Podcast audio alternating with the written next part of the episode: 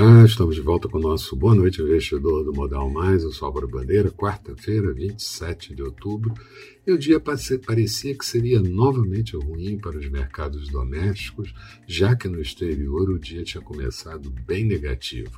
Porém, resultados divulgados de empresas referente ao terceiro trimestre mudaram o comportamento e a Bovespa passou boa parte do dia em alta com juros também mais contidos e dólar em queda.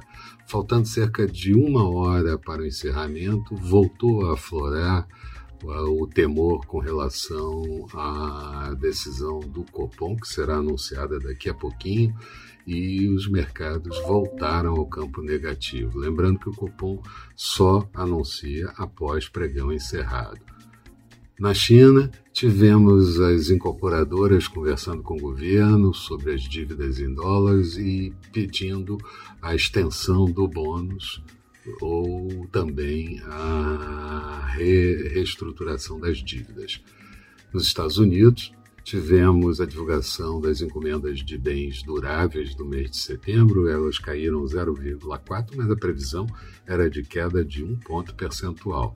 Já os estoques de petróleo da semana anterior subiram e também a possibilidade do Irã retornar ao acordo nuclear fez com que o preço do petróleo caísse bastante no mercado internacional.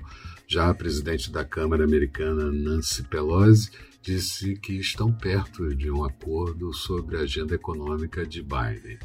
E o Banco Central Europeu, apesar das pressões, deve conseguir manter a política monetária estabilizada e o Banco Central do Canadá manteve a taxa de juros em 0,25, a menor taxa, mas anunciou o fim da compra de ativos. Aqui, o IBGE divulgou dados da PNAD contínua referente ao trimestre encerrado no mês de agosto, com taxa de desemprego caindo para 13,2%, anterior em 13,5%, população ocupada subindo para 90,2 milhões, desocupados em 13,6 milhões e informais também subindo bastante para 37,1 milhões, enquanto trabalho por conta própria 25,4 milhões. A renda real é que encolheu 10,2% no mês de setembro, muito em função do aumento dos informais e também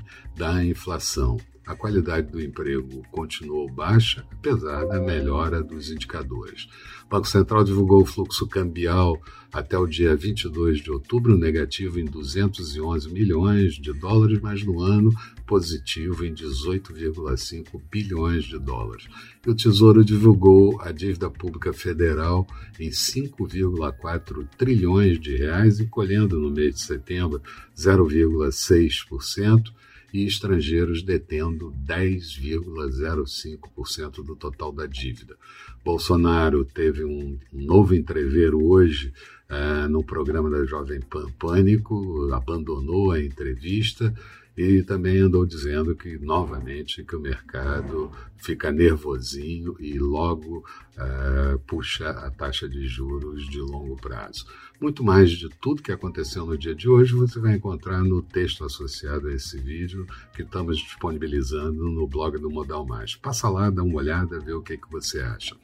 Resumo do dia: Bovespa fechando praticamente estável, queda de 0,05% índice em 106.363 pontos.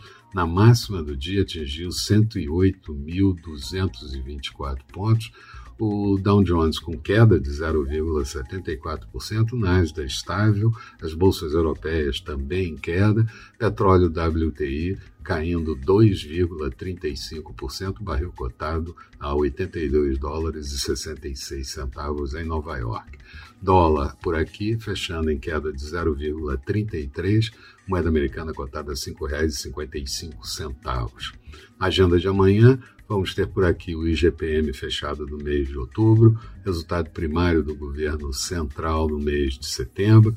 Nos Estados Unidos, os pedidos de auxílio-desemprego da semana anterior, uma nova leitura do PIB do terceiro trimestre e o índice de atividade de Kansas do mês de outubro. Eram essas as considerações que eu gostaria de fazer. Uma boa noite a todos e retomamos tudo isso amanhã bem cedo com o nosso Bom Dia Investidor. Até lá então.